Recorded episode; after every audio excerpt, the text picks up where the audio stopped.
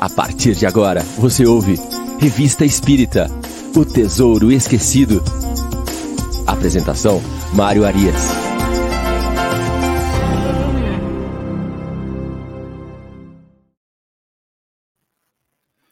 Olá, amigo ouvinte da Rádio Idefran. Estamos de volta com o programa Revista Espírita O Tesouro Esquecido.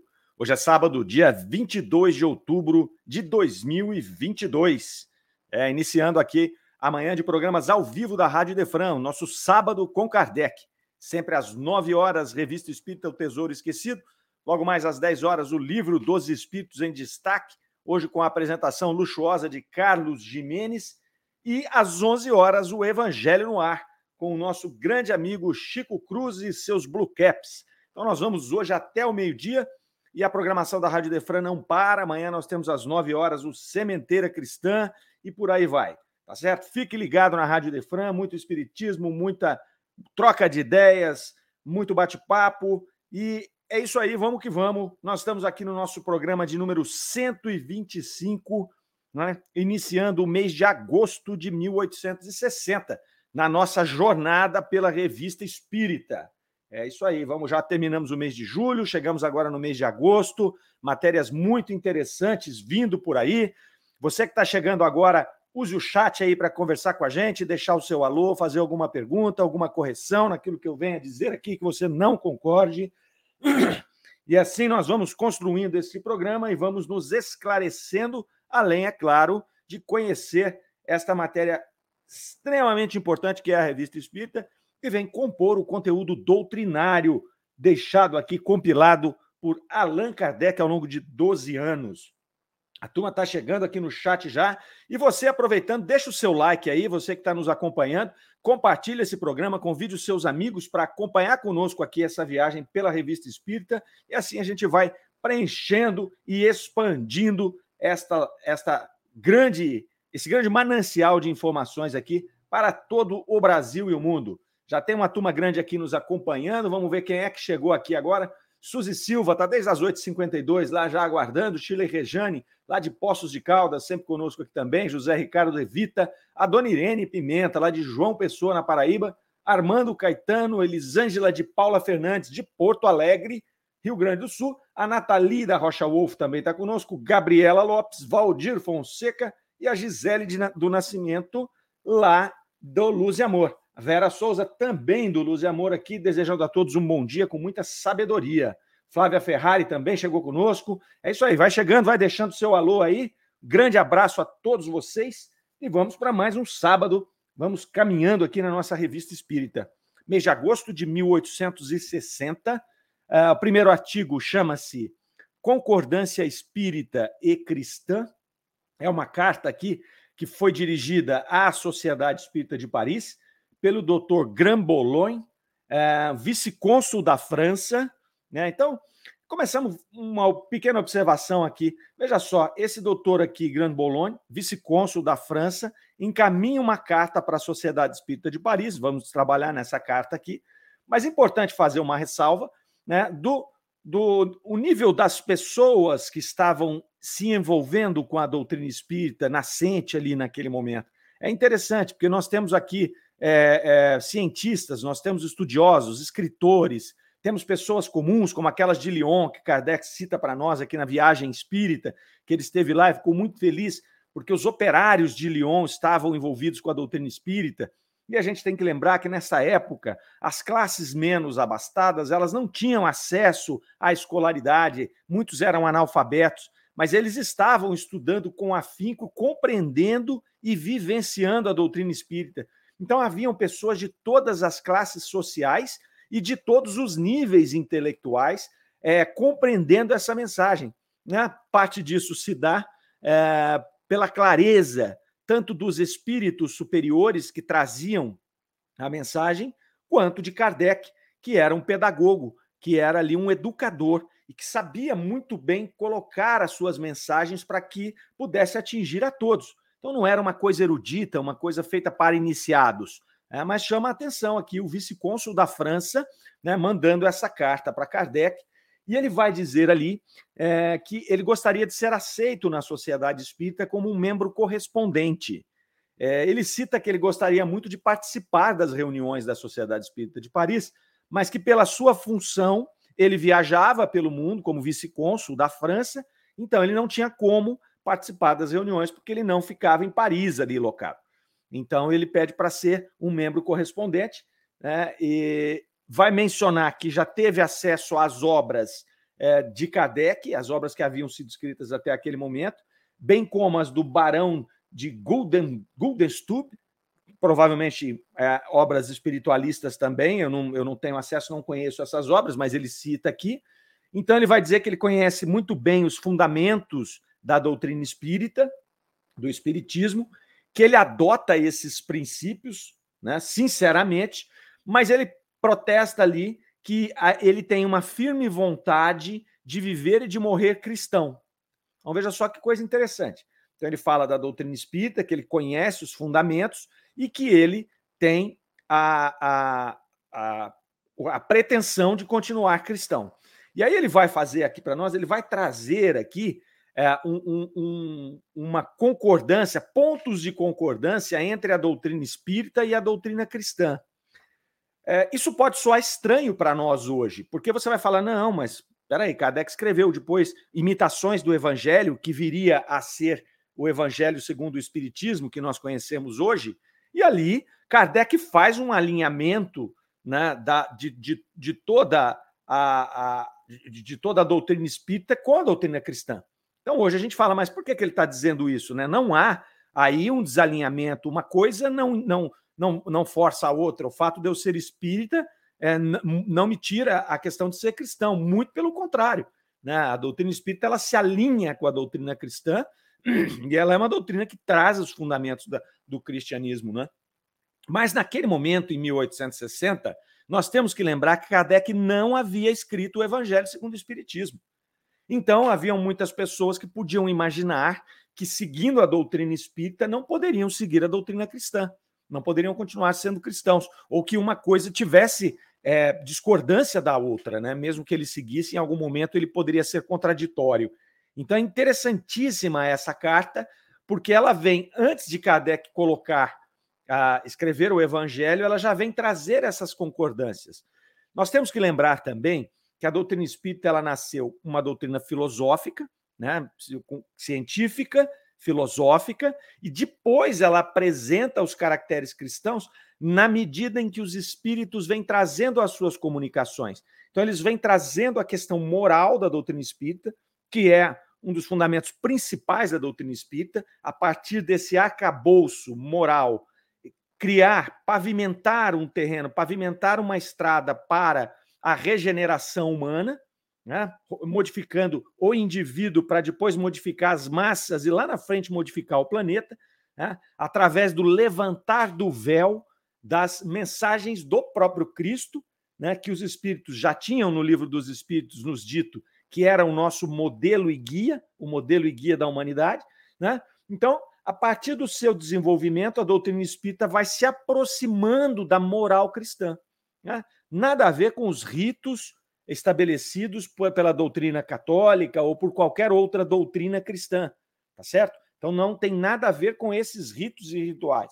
O que tem a ver é com a moral cristã, aquilo que Cristo nos passou, né? E que os espíritos demonstraram que ele é o nosso modelo e guia, o espírito mais evoluído que pisou no planeta Terra e que veio para justamente fazer, é, colocar essa luz no nosso caminho. Mas aqui nesse momento não estava claro essa situação ainda, e aí o vice-cônsul vem trazer essa colocação dele né, para reflexão das pessoas e para contribuir com a revista espírita.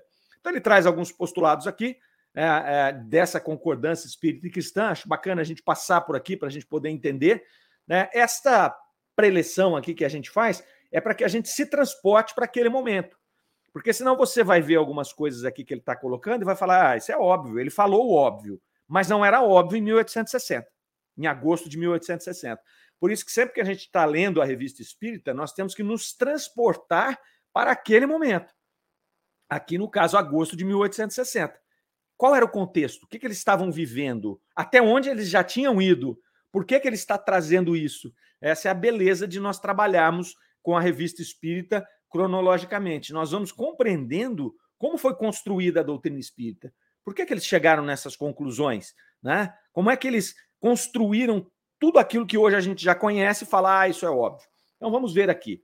A primeira coisa que ele coloca aqui, ele está fazendo então uma concordância entre a doutrina espírita e a doutrina cristã.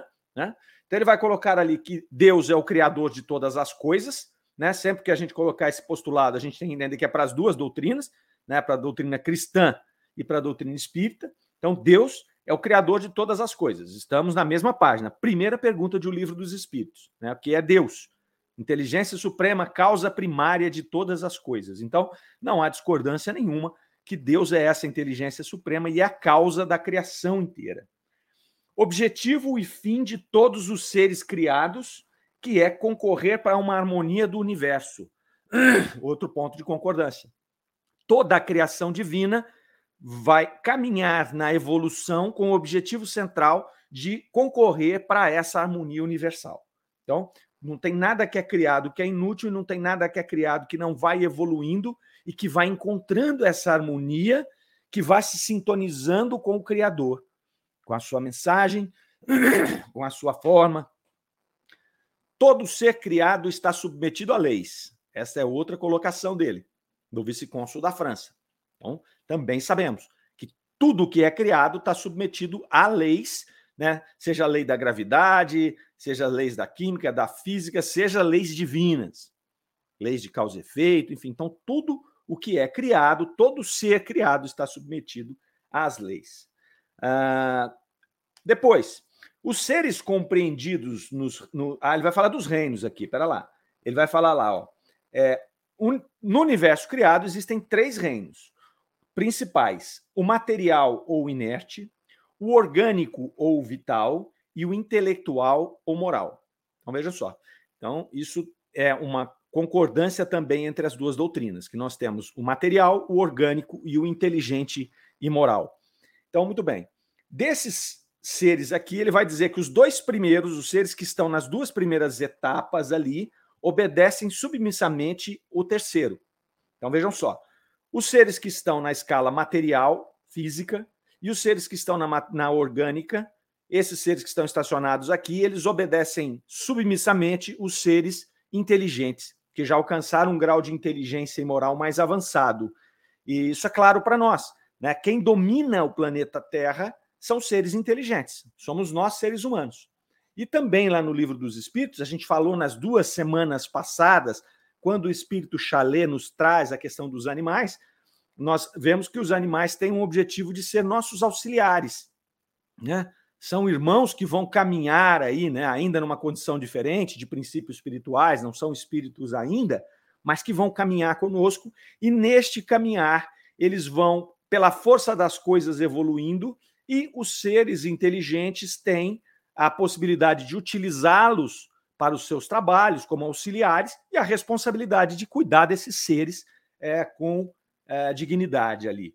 Então, ele vai colocar isso para nós, desses seres.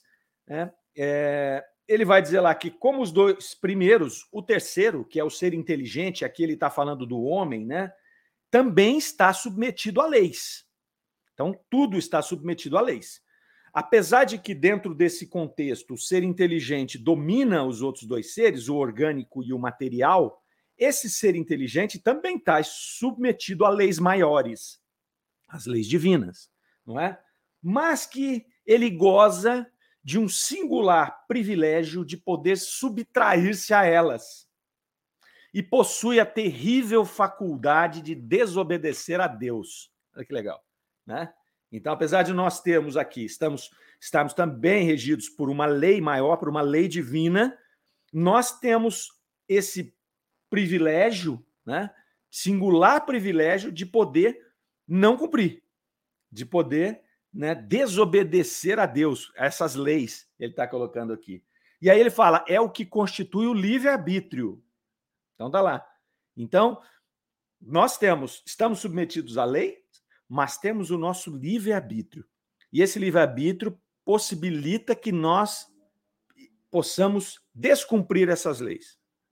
Então, muito bem, vamos lá. Isso constitui o livre-arbítrio. E ele ainda cita que o homem pertence aos três reinos, porque nós temos em nós o material, nós temos em nós o orgânico, que é a nossa vida física, e nós temos em nós o espírito, que é o ser inteligente, que usa do material e do orgânico para se expressar. E esse ser inteligente tem o livre-arbítrio, que permite, inclusive, que ele vá contra as leis divinas. Ok? Tudo bem. Uh, vai colocar aqui no item 7 que as leis que regem o mundo moral, elas estão formuladas no decálogo, né, mas que se resumem no admirável preceito de Jesus, amai a Deus sobre todas as coisas e ao vosso próximo como a si mesmo. Então, é bacana isso, né? Porque ele está fazendo uma síntese aqui da concordância espírita com, a, com, com as ideias cristãs, né? Quando ele fala aqui das leis que regem o mundo moral, o mundo inteligente ali, sobretudo moral, não é?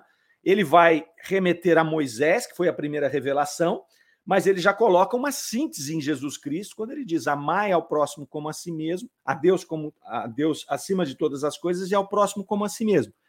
Então, Jesus sintetizou a lei de Moisés nessa máxima, nessa máxima ali. E isso para nós, né, sobretudo olhando a partir de agora, né, já em, em 2022, nós conseguimos ver nisso uma evolução. É uma evolução dos homens e uma evolução não da lei, mas da forma como a lei é nos trazida. Porque nós tivemos lá, na lei mosaica, uma lei, o decálogo lá, uma lei é, dura, uma lei feita para homens daquele tempo, né? Um, uma lei é, que mostrava um Deus, é, um Deus vingativo, um Deus forte, um Deus que se irava, um Deus que era aquele pai enérgico. Jesus vem e apresenta um Deus de amor, já apresenta que a caridade é a salvação, já apresenta que todos os seres são irmãos, muito diferente da lei mosaica, que era uma, uma coisa fechada entre os hebreus. Jesus vem para trazer essa grande revolução, que é todos somos irmãos. Né? Isso é um, é um impacto enorme naquela época, porque aqueles hebreus escravizados, né, é, submissos, sobretudo a Roma e a outros povos, é, como é que eles iam ver esses indivíduos como seus irmãos? Então foi um impacto gigantesco e que ressoa em nós até hoje. E que é um dos grandes motores da evolução humana. É nós temos a empatia pelos seres de todo o planeta. Então, quando eu tenho empatia por todos, que eu consigo enxergar em todas as raças, em todas as etnias, chame do que quiser, hoje tem uma confusão de palavras aí, mas quando eu consigo enxergar em todos os seres irmãos, muda totalmente o contexto da empatia. E aí muda totalmente a forma de nós olharmos essas pessoas. Não é porque uma pessoa tem um tom de pele diferente meu, fala outra língua, tem uma outra cultura, é mais ou menos avançado que existem diferenças entre os espíritos. E nós sabemos, a doutrina espírita vem complementar ainda, como um, uma terceira revelação que ela é, que levanta o véu desses ensinamentos do Cristo, ela vai nos complementar que hoje a gente está aqui nessa condição, mas que amanhã eu posso nascer em outro local, né? é, em outra cultura mais ou menos avançada. Então, eu posso nascer numa Europa, posso nascer na América do Norte, que está, é, às vezes, em condições melhores nesse momento, mas também eu posso nascer na África subsaariana para colher alguma experiência. Então, além de nós sermos todos irmãos, que nós estamos caminhando, filhos de um mesmo pai, para um mesmo destino, que é ser espíritos puros, nós ainda transitamos entre essas esferas. E isso nos faz ainda também, vejam que nós tratamos nos dois últimos programas, olhar para os animais e ver ali princípios espirituais em evolução que em determinado momento, longínquamente, transformar-se-ão em espíritos e que caminharão também para espíritos puros em concordância com essa harmonia é, divina, né? certo? Então ele vai nos trazer aqui é, essas pontuações que, vistas de hoje, com, com, com a doutrina espírita já completa e com tudo que a gente já viveu nesses 160 anos, a gente consegue observar aqui e ver a beleza né, da simplicidade dessas construções que eles estavam fazendo ali. Eles não tinham ainda a ideia completa da doutrina espírita. Muito, muito bacana isso aqui, muito interessante. Né? Então vamos lá, deixa eu só ver se tem alguma coisa aqui na, na, nossa, na nossa, no nosso chat aqui. Então, a dona Irene Primeiro lá, já estou chegando e deixando meu like lá, ó, convidando a todos para deixar o seu joinha aí, ó. Sheila Rejane lá também aplaudindo. A dona Lázara do Estreito está aqui conosco também. Marisa Arruda dando seu bom dia. Marley Caprioli também chegou aqui conosco. Arlete Aparecido Biali, nossa companheira aqui desde o início da Rádio Defran. Uh, Marley Caprioli também dizendo já deixou o seu like. E a Gisele Nascimento lá, é tão bom relembrar esses ensinamentos, né? Bacana. E a gente pegando de lá para cá, muito interessante. E a Inês Cirilo também dando o seu bom dia para nós aqui. Bom, vamos continuar aqui com a concordância espírita e cristã, lá no item 8. Ele vai colocar para nós. Então, a gente tinha falado que é, tudo está submisso a uma lei, uma lei universal, uma lei divina. Toda derrogação da lei constitui uma perturbação da harmonia universal, né? e que Deus não permite que tal perturbação persista e que a ordem deve ser inevitavelmente restabelecida. Então, ele está dizendo para nós que existe uma lei geral, uma lei divina. Essa lei divina não pode ser perturbada, mas lembrem que ele colocou lá que nós, seres humanos, temos o livre-arbítrio, nós, seres inteligentes, e nós podemos, em momentos, ir contrários a essa lei, mas que essa lei tem que ser restabelecida. Então, é, já deixa claro aqui. E que existe uma lei, estamos né, submissos a leis. Existe uma lei destinada à reparação da desordem no mundo moral. Então, entre nós, que temos consciência daquilo que fazemos, que temos livre-arbítrio, estamos aqui abaixo desta lei, que é a lei que vai reparar a desordem que foi feita. E aí ele nos traz é a lei da expiação. Então, através da expiação, nós vamos reparar aquilo que nós desordenamos nessa lei universal. Continua, nosso vice-cônsul lá. A expiação efetua-se de três maneiras. A primeira, pelo arrependimento daquele que infringiu a lei, seguido por atos de virtude. Então, eu, eu desordenei alguma coisa na lei, eu me arrependo, primeiro passo, e eu começo a trabalhar em atos de virtude que vão reparar aquele, aquele desarranjo que eu ocasionei. Esse é o primeiro. O segundo, pelo arrependimento, novamente, e pelas provas.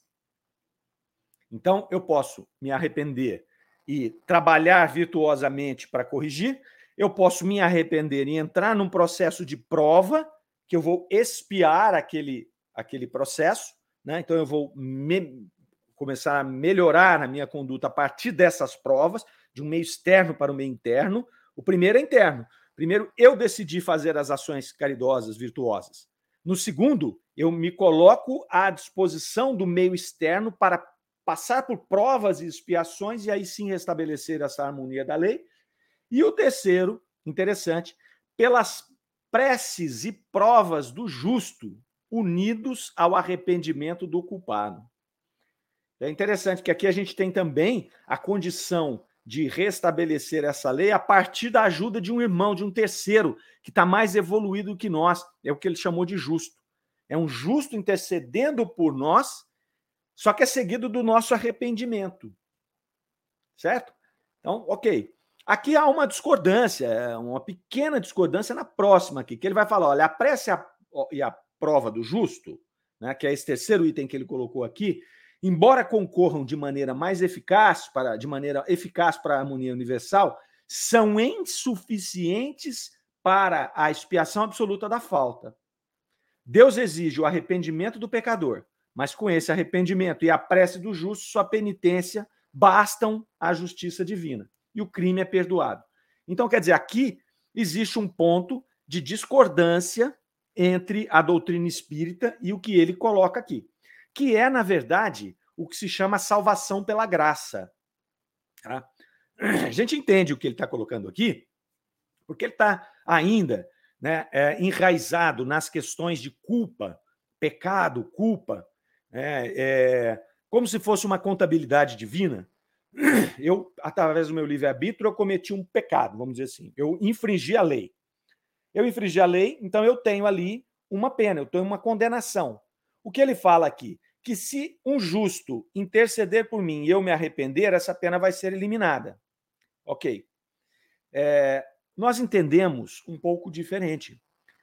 Tudo bem que esta a, a questão da, da, da vai ser eliminada ali. né? Mas isso não impede que eu tenha que reparar. Então eu vou ter que provar ou eu vou ter que trabalhar em cima da produção de virtude, como ele coloca lá, da mesma forma. Né? Nós não compreendemos a salvação pela graça dessa forma. Então aqui há uma divergência. Aqui há uma divergência da forma como a gente entende esta reparação. É, mas, na verdade, isso aqui vem muito do, do, do contexto né, de culpabilidade lá da, da, da, doutrina católica, principalmente. Porque se nós observarmos Jesus, né, quando chega lá a mulher adúltera confessando os seus desvios para Jesus, o que Jesus diz para ela? Vá e não peques mais. É só isso. Né? Jesus não a condena. Vá e não peques mais. Ou seja, continue a sua vida, o seu trabalho vinculado à virtude ou à prova, né? Mas ele não disse a ela, não, eu vou perdoar os seus pecados. Vai, não peques mais, é, é, é recupere, é, é, restabeleça essa ordem, reequilibre aquilo que está desequilibrado. Né? Então, esse aqui é, um, é o único ponto desse texto inteiro que a gente faz essa ressalva, não é? Porque senão fica teoricamente fácil. Eu vou lá, eu desestruturo toda a lei, e aí um ser justo acima de mim, ele vai intercede por mim, eu me arrependo e está tudo resolvido. Tá? Ok. Eu me arrependo, eu já saí do ciclo da, da culpa, do sentimento de culpa. Mas agora eu preciso, através da virtude ou da prova, resgatar, eu preciso reequilibrar aquilo até em mim para continuar o meu processo. Certo? Essa é, é, a, é a grande questão aqui. É, que, que, ele, que ele coloca. E ele vai dizer lá que a vida e a morte de Jesus põem em evidência essa adorável verdade. Então aqui ele está reforçando né, que Jesus vem e morre para nos salvar dos nossos pecados, né, enquanto que a doutrina espírita avalia isso. Jesus vem, vive, traz a sua mensagem, morre daquela maneira para ficar marcado, mas o que nos interessa é a mensagem do Cristo. É a imitação do Cristo é que vai fazer com que a gente evolua. Certo? Esse é o meu pensamento. Então, quer dizer, ele é o nosso modelo e guia. Então, ele não veio para redimir os nossos pecados e falar, bom, então vocês passam uma régua no que tem no passado. Não. Ele vem para nos mostrar qual é o caminho a seguir para a nossa evolução, para a evolução da humanidade inteira. Ele é o caminho, ele é o guia, ele é o caminho da vida. Então, essa salvação pela graça é o ponto que a gente discorda aqui do, do, do, do amigo. Kardec não vai fazer, não vai entrar nessa análise aqui, tá? Então, portanto, é aqui uma pontuação minha. Todos têm o direito aí de, de discordar. Não é uma pontuação de Kardec aqui, apesar de que Kardec já demonstra em todas, a, em todas as obras essa mesma situação. Né? O fato de você só se arrepender é uma parte importantíssima do processo, mas o processo evolutivo requer esta esse trabalho de depuração daquele sentimento que fez você cometer aqueles desvios de, da lei, tá certo? Essa turma está tá dando seu bom dia ali. Michele Loscar chegou conosco agora e a Aline Moraes também está dando seu bom dia aí. Beleza? Então vamos lá. Continua aqui que sem o livre-arbítrio não existe pecado, né? Ok, perfeitamente. É, é, concordamos plenamente, né? Porque um animal, por exemplo, ele não comete nenhum ato que seja considerado, né, como nós consideramos como pecado, que na verdade é é, na, é infringir uma, a lei natural. É um animal quando ele mata o outro, ou é para defender o seu, o seu território, ou é para defender a sua prole, ou é para se alimentar. Né? Já o ser humano ele já tem o livre-arbítrio, que já permite entender, é, sair da esfera dos instintos, controlar a esfera dos instintos e saber o que é certo e errado. O animal não tem isso. Né? Então, o animal ele vai trabalhar puramente por instinto. Quem trabalha puramente por instinto não desequilibra leis, porque as leis estão lá nos instintos. A lei de sobrevivência, né, a lei de, de preservação da prole, essas leis todas estão ali compondo os instintos. A questão nossa, como seres humanos, como espíritos encarnados, é que a gente está um passo à frente. Nós já estamos ali, é como que co-criadores, né, podendo interferir nisso. E aí, muitas vezes, a gente se esquece das leis, das leis naturais, das leis divinas, e comete as, os nossos enganos usando esse livre-arbítrio aqui. Então, muito bem. É, sem o livre-arbítrio também você não evolui, porque você não vai exercer a caridade, porque a caridade não é um instinto natural. Caridade para com os outros não é um instinto natural. Ela, é, ela está na esfera da moral, da inteligência, da angelitude, da pureza. Então, o livre-arbítrio ele vai concorrer para isso. para que a gente se reconstrua como esses co-criadores, podendo exercer a caridade, o altruísmo, que é coisas que você não vê nos animais, não vê no, no instinto animal, você não vê um animal caridoso. Né? Então, é, é, essa é a, a grande beleza. Deus nos dá o livre-arbítrio para que a gente possa, mesmo podendo desequilibrar as leis, mas é um caminho que nos é dado para que a gente possa evoluir como seres inteligentes, pensantes e que vão ajudar a construir. Até então, a gente está só submisso aos instintos, submisso ali às questões naturais. Então, muito bem. Traz essas colocações aqui. Depois, o, o vice-cônsul vai informar aqui que a ideia dele não é oferecer um tratado, uma tese filosófico-religiosa, mas apenas alguns pontos para reflexão né, do que para ele foi extremamente importante dele entender que essa, é, essa concordância entre as duas doutrinas, que Kardec depois vai fundir, voltamos a dizer, lá no Evangelho segundo o Espiritismo, e, e vai seguir em frente aí tranquilamente, alinhados com, com, com a moral cristã. É, e Kardec faz aqui essa observação dizendo que a carta ela dispensa comentários, né, pela, pela profundidade que ele traz, pela simplicidade que ele põe as ideias, que cada um dos leitores poderão é, aproveitar e, e, estudar esse material aí com maior ou menor profundidade, segundo o seu interesse, é, e faz uma ressalva aqui de que a doutrina espírita, na verdade, ela é a, a salvaguarda de todas as ideias verdadeiramente religiosas. Então, ela é a salvaguarda dessas leis, porque ela vem trazer ali para nós o esclarecimento. E a partir desse esclarecimento, ela vai melhorar o indivíduo, e a partir da melhora do indivíduo, vai melhorar as massas. Então, esse é o grande objetivo da doutrina espírita.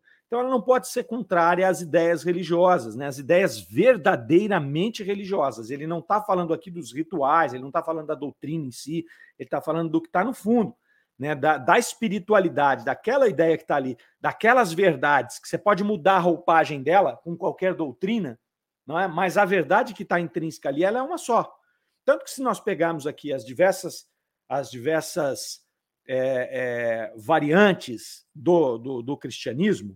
Então, nós temos católicos, protestantes, agora os, os neopentecostais e tudo. Você vai ver diferenças na forma de, express, de se expressar.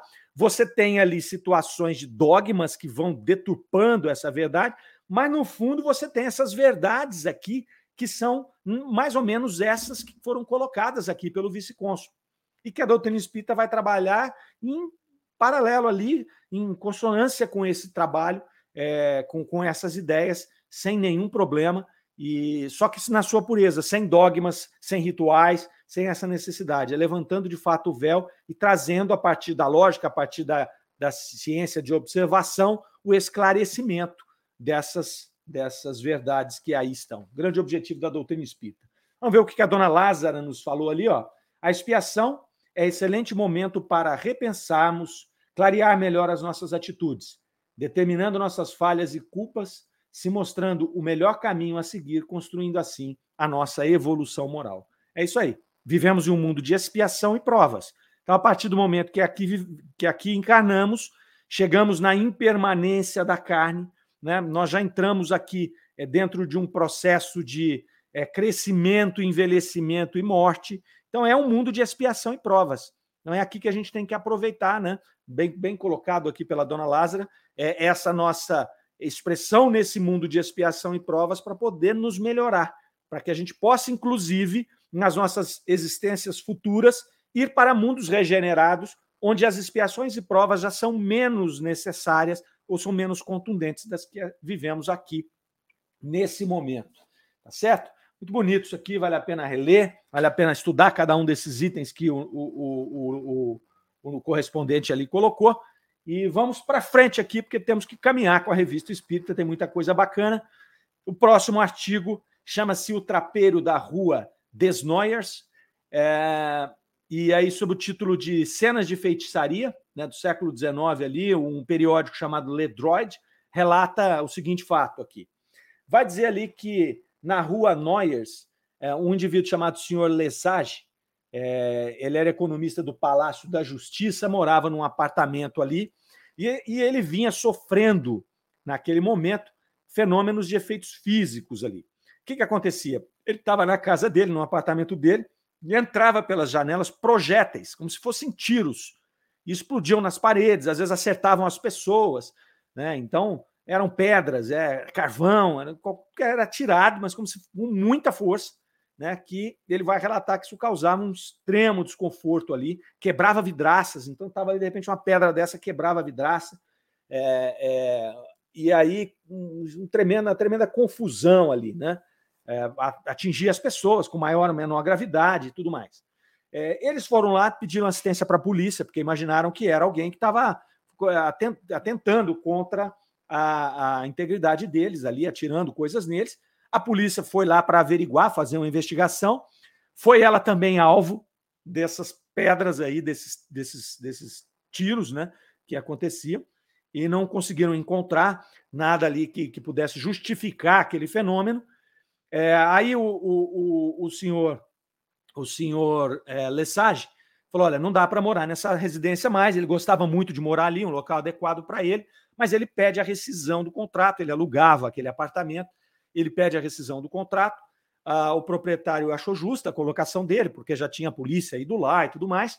E aí é, manda um meirinho lá, que é como se fosse um cartorário nosso, para redigir o contrato de rescisão daquele imóvel. Chegou o Meirinho lá, bala no Meirinho, né? tomou também. E aí, quer dizer, o assunto foi parar no jornal. Né? O assunto foi parar no jornal ali. E, e aí eles relacionaram esse, esse caso com um caso de 1847, que aconteceu na rua Degres. Então, é, antes tinha acontecido, em 47, um caso desse, né? E estava registrado lá nos, nos, nos, anais da justiça. Que o que, que aconteceu? Um cidadão estava morando num apartamento também, não queria sair, eh, não queria mais ficar naquele apartamento, e ele disse que estava sendo assediado por fenômenos de efeitos físicos. E aí é, ele chama a polícia também, a polícia vai investigar. Só que neste caso de 1847, eles conseguiram identificar que era uma fraude. O cidadão atirava as pedras de fora com algum equipamento lá, né? Contratava alguém para tirar as pedras para poder dizer que tinham aqueles fenômenos. E, e aí foi desmascarado, e aí ele confessou que, na verdade, ele queria sair do apartamento, mas não tinha como rescindir o contrato, então ele criou aquele, aquele contexto ali de que ele estava tendo fenômenos de efeitos físicos e para poder sair. É, foi desmascarado, foi julgado, foi sentenciado por charlatanismo lá na época, e, e aí eles compararam os dois casos ali. No caso do senhor Lesage, eles deixam claro que a investigação foi feita com muito cuidado e que não era a mesma situação de fraude de 1847 ali. E aí continuaram com o inquérito, né? E, e Kardec até coloca aqui na revista que ele esperava que a, as autoridades pudessem dar algum desfecho, é, já explicar o fenômeno, né? Coisa que não conseguiram explicar, sabiam que era um fenômeno que não era produzido por ninguém, porque fizeram uma extensa investigação mas não conseguiram, obviamente, demonstrar o que é, porque não estava dentro do contexto de uma investigação física, uma investigação material, com pessoas. Era um espírito produzindo um processo.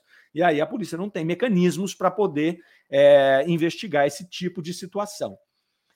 Kardec, então, a turma lá de, da Sociedade Espírita de Paris evoca São Luís né, e, e faz um questionamento a São Luís, perguntando se eram verdadeiras essas manifestações de, dessa casa. É, São Luís vai dizer que sim. Né? No relato aqui que ele coloca, a gente omitiu algumas coisas, mas ele vai dizer: ó, tem alguns exageros ali que os caras, por medo ou até por ironia, colocam ali, mas o fenômeno é esse mesmo, acontece isso aí mesmo. É, depois Kardec entrevista o senhor Lesage, que era o dono da casa, ele confirma todos os fatos ali, era uma pessoa é, de, de, de, uma índole é, inquestionável. Né? E aí eles vão continuando falando com, com o São Luís, pergunta é, a respeito da causa das manifestações. E aí São Luís vai dizer: olha, essas causas normalmente estão vinculadas ali à pessoa que é atacada, mas também elas podem, sobretudo naquele tempo, ser apenas situações de um espírito brincalhão, de um espírito que está fazendo alguma troça ali, que gosta de se divertir, encontrou a oportunidade, então ele vai e segue ali a situação. Perguntam a São Luís se existe a necessidade de um médium de efeitos físicos, ou seja, alguém naquela casa tem essa predisposição para causar esse fenômeno? E São Luís diz sim, tem sim. Tanto é que se essas pessoas se mudarem agora, as próximas que vierem, se não tiver alguém que tenha predisposição para efeitos físicos, o fenômeno estaciona. E às vezes fica anos sem acontecer nada. Amanhã muda de novo esse segundo povo aí, entra outro povo e tem lá um médium de efeito físico, começa o fenômeno de novo. Ele falou: isso é comum lá na história da humanidade, já tiveram casos assim.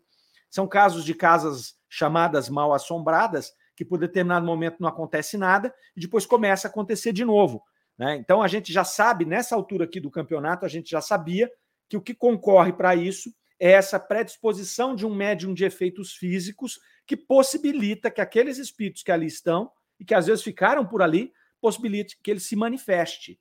Então, São Luís vai trazer essa informação aqui. É, a turma faz uma pergunta interessante aqui, né? Que é, é a seguinte: olha só, falando do médium de efeito físico, nós sabemos que os espíritos que produzem os fenômenos de efeitos físicos são espíritos inferiores. Sendo espíritos inferiores, nós podemos já inferir que o médium de efeito físico também é um espírito inferior por ele ter afinidade com este espírito. Olha que interessante. Olha que interessante como eles dão uma guinada na situação. Peraí, se é um espírito inferior que produz o fenômeno, o médium de efeito físico também é inferior, porque nós precisamos ter afinidade para poder ter a aproximação. E aí, São Luís vai dizer: alto lá, calma lá. O médium de efeitos físicos tem uma aptidão física. Tem uma aptidão física. Então, ali não está representada a sua moral ele tem uma predisposição física para produzir esse fenômeno, não está vinculada necessariamente a essa moral. Quando, ressalva, quando exposto reiteradamente a processos de manifestação física, aí você precisa de observar se não há nele uma predisposição moral muito materialista. Por quê? Porque se ele eleva a sua moral, se ele eleva o, a, a, a, o seu grau de espiritualidade, tudo. É natural que ele tenha afinidade com espíritos superiores e que muitas vezes bloqueiam a ação dos espíritos inferiores em fenômenos físicos. Olha que interessante. Então, só o fato da pessoa ser médium de efeito físico não significa que ela seja de uma moral mais baixa, mais inferior. Não significa isso. Mas se ela passar a vida inteira só produzindo esse fenômeno, você tem que observar, porque às vezes ela é uma pessoa muito materializada. Então ela tem mais afinidade com esse tipo de espírito que está também materializado. A partir do momento que ela eleva a sua moral, ela tem outras amizades, outras afinidades que vão bloquear aqueles espíritos de fazer esses fenômenos, a não ser quando necessário. Né? É, é muito legal, não é? Vamos lá, vamos falar sério. Vamos falar sério, é muito interessante. Mas vamos seguir que o, o tempo vai passando aqui. Pergunta onde o espírito encontra esses projéteis. São Luís vai dizer que ele encontra ali na região, na redondeza, mas que se ele não encontrasse, ele poderia construir. E aí Kardec faz uma ressalva aqui, dizendo que lá em abril de 59, na Revista Espírita, no artigo Mobiliário de Além Túmulo e também pneumo, pneuma, pneumatografia ou escrita direta, essas leis, essas, essas, esses fenômenos já estão bem descritos lá né, essa possibilidade tanto do transporte daquele, daquela matéria de onde ele encontrar lá para dentro da casa, né, sendo atirada, como também, se ele não encontrar, ele pode hum, hum, fazer ali uma composição com o fluido cósmico universal, criar aquilo e atirar. Então, isso aqui já está bem detalhado lá em, em 59 ali. É, perguntam se é útil evocar esse espírito. E aí São Luís falou: olha, ele é um espírito inferior. Os espíritos que promovem efeitos físicos são espíritos inferiores. Então ele não vai ter muito a acrescentar do que nós estamos falando. Mas se vocês quiserem evocar, fiquem à vontade. Eles evocam o espírito, né? Porque é, eles tinham interesse nisso, né? Então evocam o espírito ali. O espírito já chega, vocês querem pedrada também? Né? E aí eles, olha, se você atirar pedras em nós, nós não vamos sentir medo, porque nós sabemos exatamente o que acontece. Mas você poderia tirar pedras em nós? E aí ele fala: não, aqui eu não poderia. Aqui eu não poderia porque eu, vocês têm espíritos aqui que me impedem de fazer isso. Então veja só é, a importância das nossas atitudes, vibrações, do ambiente fluídico que nós criamos, porque vai fazer com que nós tenhamos esses espíritos perto de nós, a começar dos espíritos familiares, nosso anjo guardião, espíritos superiores que estão nos ajudando, para evitar que espíritos brincalhões, espíritos ali da terceira ordem, espíritos né, possam afetar as nossas casas, a nossa harmonia, a nossa vida de maneira geral. Então, ali, na Sociedade Espírita de Paris, ele não poderia reproduzir aquele fenômeno.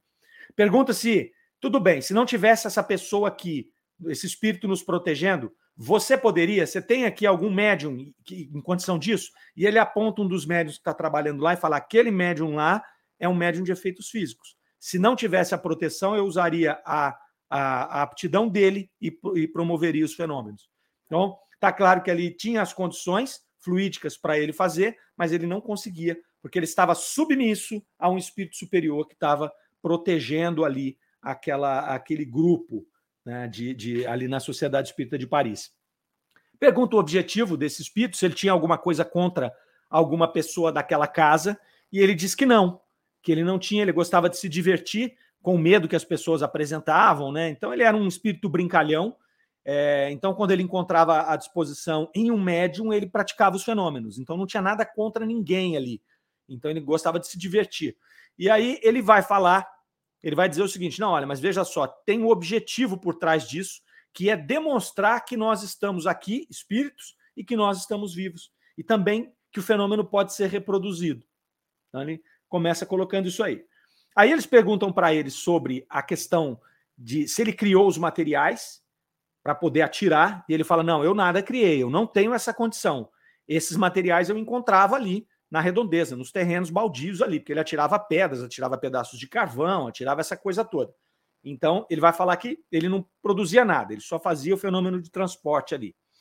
Ah, pergunta como que ele arremessava isso, como é que você faz esse fenômeno? Ele fala: olha, eu junto a, a, minha energia, ele usa essa palavra, com a energia do médium, e aí eu consigo fazer esse transporte. Mais do que isso, eu não sei explicar, ele não sabe explicar o fenômeno ali. Né?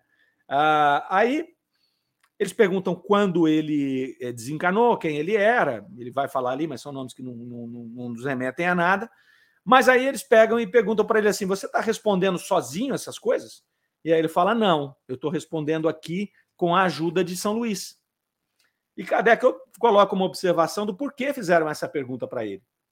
Porque ele começa a fazer a, a, a, comunicação e aí, de repente, ele começa a dar respostas quando ele fala ali do transporte, quando ele fala de como funciona, né, quando ele vai falar do médium de efeito físico, que não são compatíveis com o grau de evolução desse espírito, porque se sabe que é um espírito inferior que produz esse fenômeno. Então, Kardec já levantou a orelhinha ali e já falou: opa, peraí. São Luís já tinha advertido que ele era um espírito inferior e que ele não podia trazer muitas informações. Mas de repente a gente começa a perguntar e ele começa a responder coerentemente. Então vem cá, você está respondendo sozinho? E aí ele fala: não, eu tenho um orientador aqui. Quem é orientador? Ele vai falar: é o próprio São Luís que vocês estavam falando. E aí Kardec coloca lá o seguinte: nós percebemos que havia uma intervenção de um outro espírito, primeiro, por conta das ideias que ele vinha expressando uma ideia muito simples e de repente ele começa a dar respostas mais complexas. Então isso não é compatível. É como se alguém estivesse conversando comigo e aí a gente começa a falar de física. Eu conheço rudimentos de física, a física é normal, newtoniana. Aí de repente eu começo a falar coisas sobre física quântica. Então das duas uma, ou eu estou inventando ou tem algum espírito me ajudando, porque eu não sei nada de física quântica. Então Kardec sacou isso aí, falou: pô, esse espírito tem uma coisa diferente. E olha o mais interessante: eles perceberam, quando foram ler, que a caligrafia mudou nessa hora. O médium vinha escrevendo com letras mais disformes, com letras estranhas ali, uma, uma grafia mais rudimentar. Quando começa a haver a interferência de São Luís nas respostas, muda a letra. A letra fica clara, a letra fica desenhada. Olha que coisa maravilhosa, que coisa interessante. Eles não estavam vendo né, ali o que estava acontecendo. Então, eles estavam ali falando, lendo, mas não estavam prestando atenção. Depois, eles foram prestar atenção na caligrafia. Pô, a caligrafia também mudou. Então, não mudou só as ideias, mudou a caligrafia. Então, olha que, que coisa maravilhosa. São, são, são provas fantásticas desse processo todo que vinha acontecendo. A gente não pode deixar passar batido aqui. É muito bacana esse processo aqui.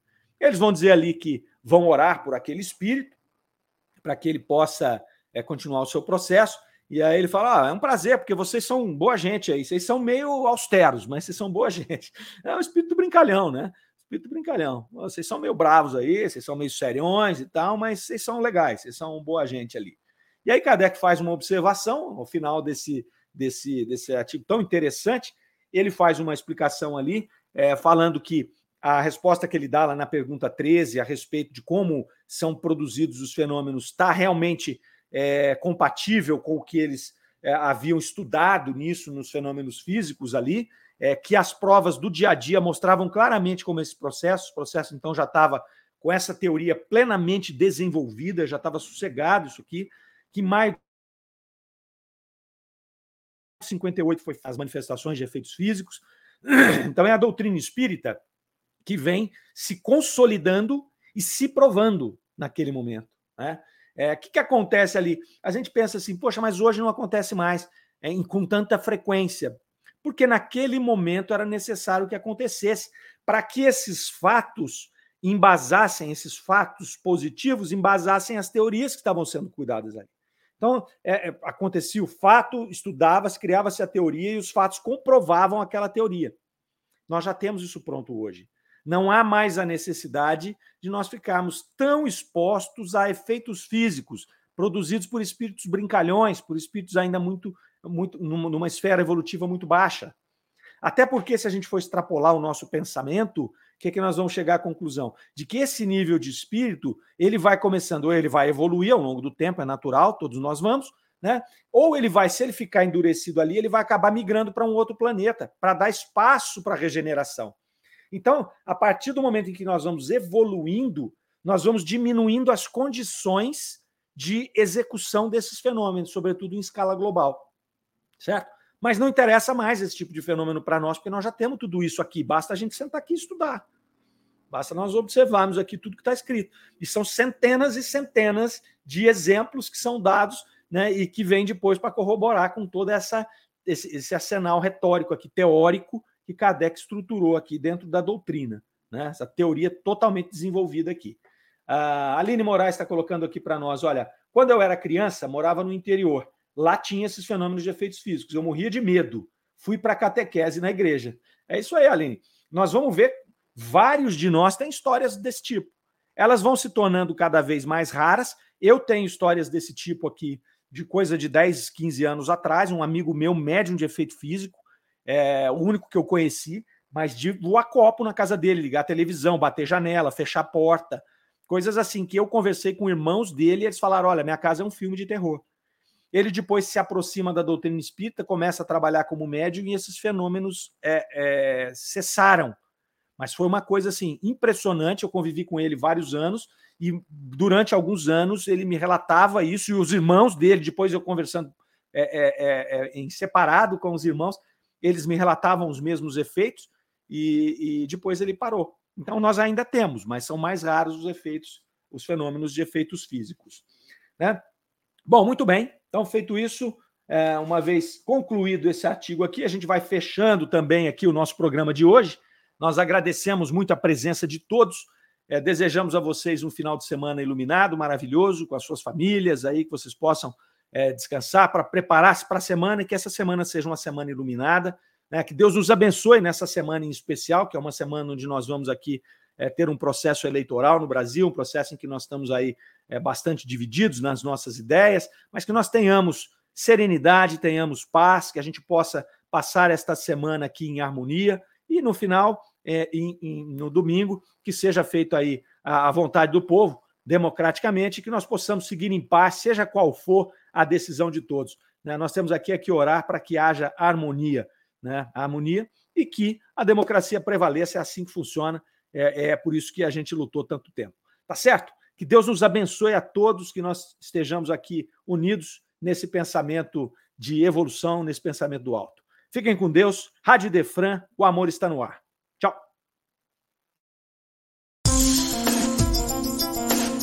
Você ouviu Revista Espírita O Tesouro Esquecido.